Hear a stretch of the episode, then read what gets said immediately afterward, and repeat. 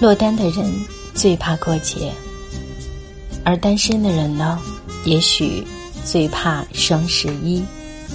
事实上，这两天很有意思，很多人在朋友圈里刷屏，为自己今年又要过光棍节而沮丧；也有很多已经脱单的人，却在他的朋友圈下面留言说：“一个人多好呀，好好珍惜吧。”似乎就像钱钟书的《围城》，到底是一个人好，还是两个人更精彩呢？不知道你的答案是什么，我也想听一听。欢迎你在带你朗读的微信公众平台和我沟通交流。带是不可取代的带。我是每天在这里陪你读书的戴戴，今晚分享的是西里的文字。一个人。明明很开心，干嘛学别人谈恋爱？我有时会问老公：一个人好还是两个人好？这是一道带着撒娇性质的送分题，答案显而易见，但他每次都要认真思考，继而陷入漫长的沉默。我有时会将这种沉默。解读为对我们婚姻生活的不满，非要他说清楚、讲明白。现在想想，自己怒发冲冠找他理论的样子，就是在证明还是单身大法好。朋友发微信说，他想恢复单身生活，观看那一行冷冰冰的文字，都能感觉到他的疲惫。细数起来。没有狗血剧情，也没有极品事件，不过是对磨合与妥协产生的厌倦。他不想再忍耐对方的固执和偏见，而对方也不愿再接受他的野心和强势。另一个朋友，独立自主，能自己做的事，绝不麻烦男朋友。男朋友没时间，他一个人吃饭、看电影、旅游。不吵架也不折腾，时间久了却被埋怨无法激发保护欲。似乎越来越多的人开始觉得，两个人不如一个人好。一个人做什么都自由，想去电影院就去电影院，不会有人说电影院人多嘈杂，不如在家看蓝光舒服。想吃心心念念的美食就去，不会有人埋怨路远。太阳晒不健康，想出去玩就出去玩，不用照顾别人的时间、心情和状态；想在家待着就在家待着，不用强迫自己出门陪逛陪玩，更不用回答工作和我哪个更重要，我和刚才的那个女孩谁更好看之类的世纪难题。更重要的是。一个人就可以屏蔽爱情带来的所有伤害，不用因为没回的电话坐立不安，不用因为敷衍的态度黯然伤神，更不用因为得不到的支持和安慰而心力交瘁。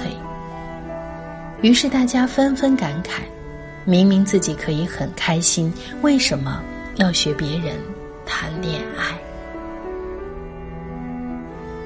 我有时候也会嚷嚷，一个人挺好，但心里没底气。我们常说的明明自己就可以很开心，是真的很开心吗？撇开那些时间和空间上的自由不谈，一个人真的可以抵抗苦闷无处发泄时的压抑，喜悦无处分享时的孤单，和漫长的寂寥时光吗？如果一个人都可以。为什么两个人就变成不行呢？我反倒觉得，真正可以做到一个人过得很好，应该也能轻松的驾驭两个人的生活。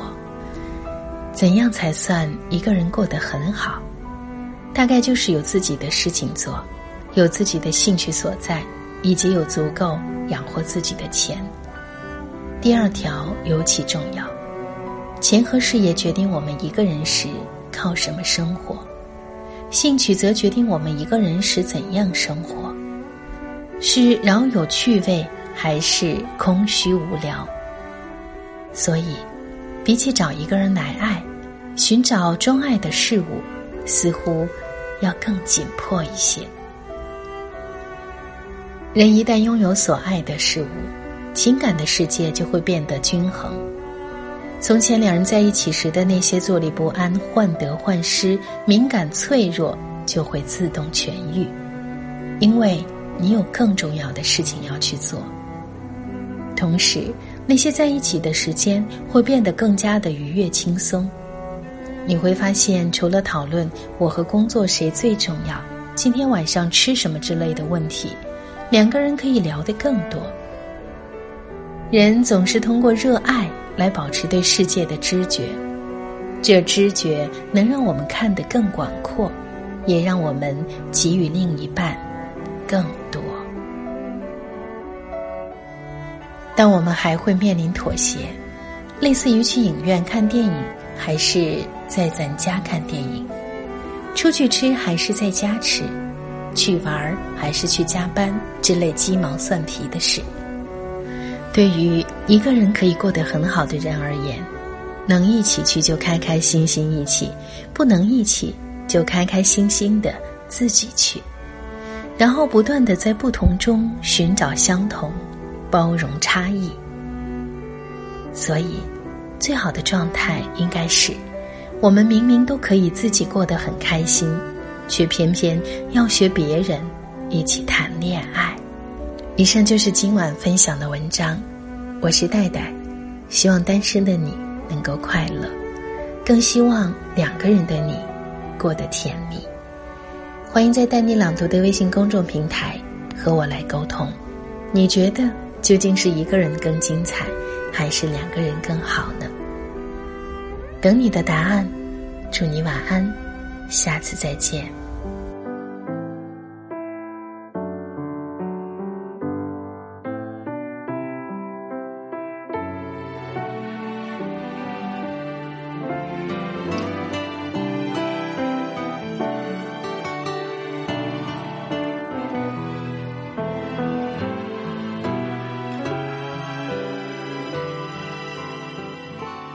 你说呢？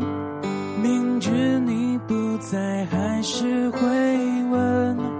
空气却不能代替你出声。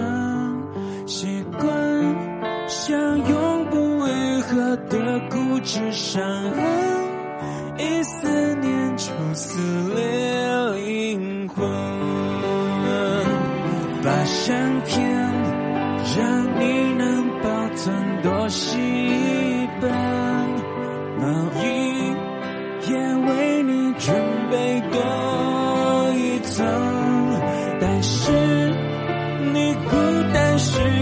安慰的体温，怎么为你多留一份？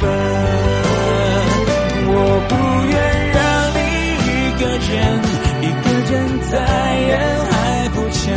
我不愿你独自走过风雨的时分，我不愿让你一个人承受这世界的，我不愿意。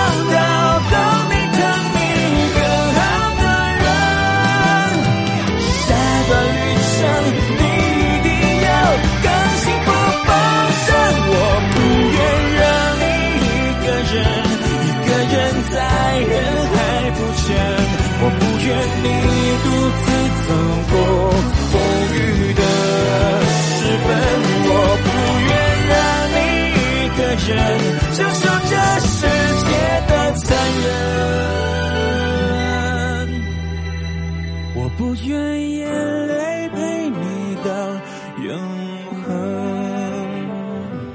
你说呢明知你不在还是会问只因习惯你满足的眼神只是我最后一个奢求的可能只求你有快乐人生，只求命运带你去一段全新的旅程，放心。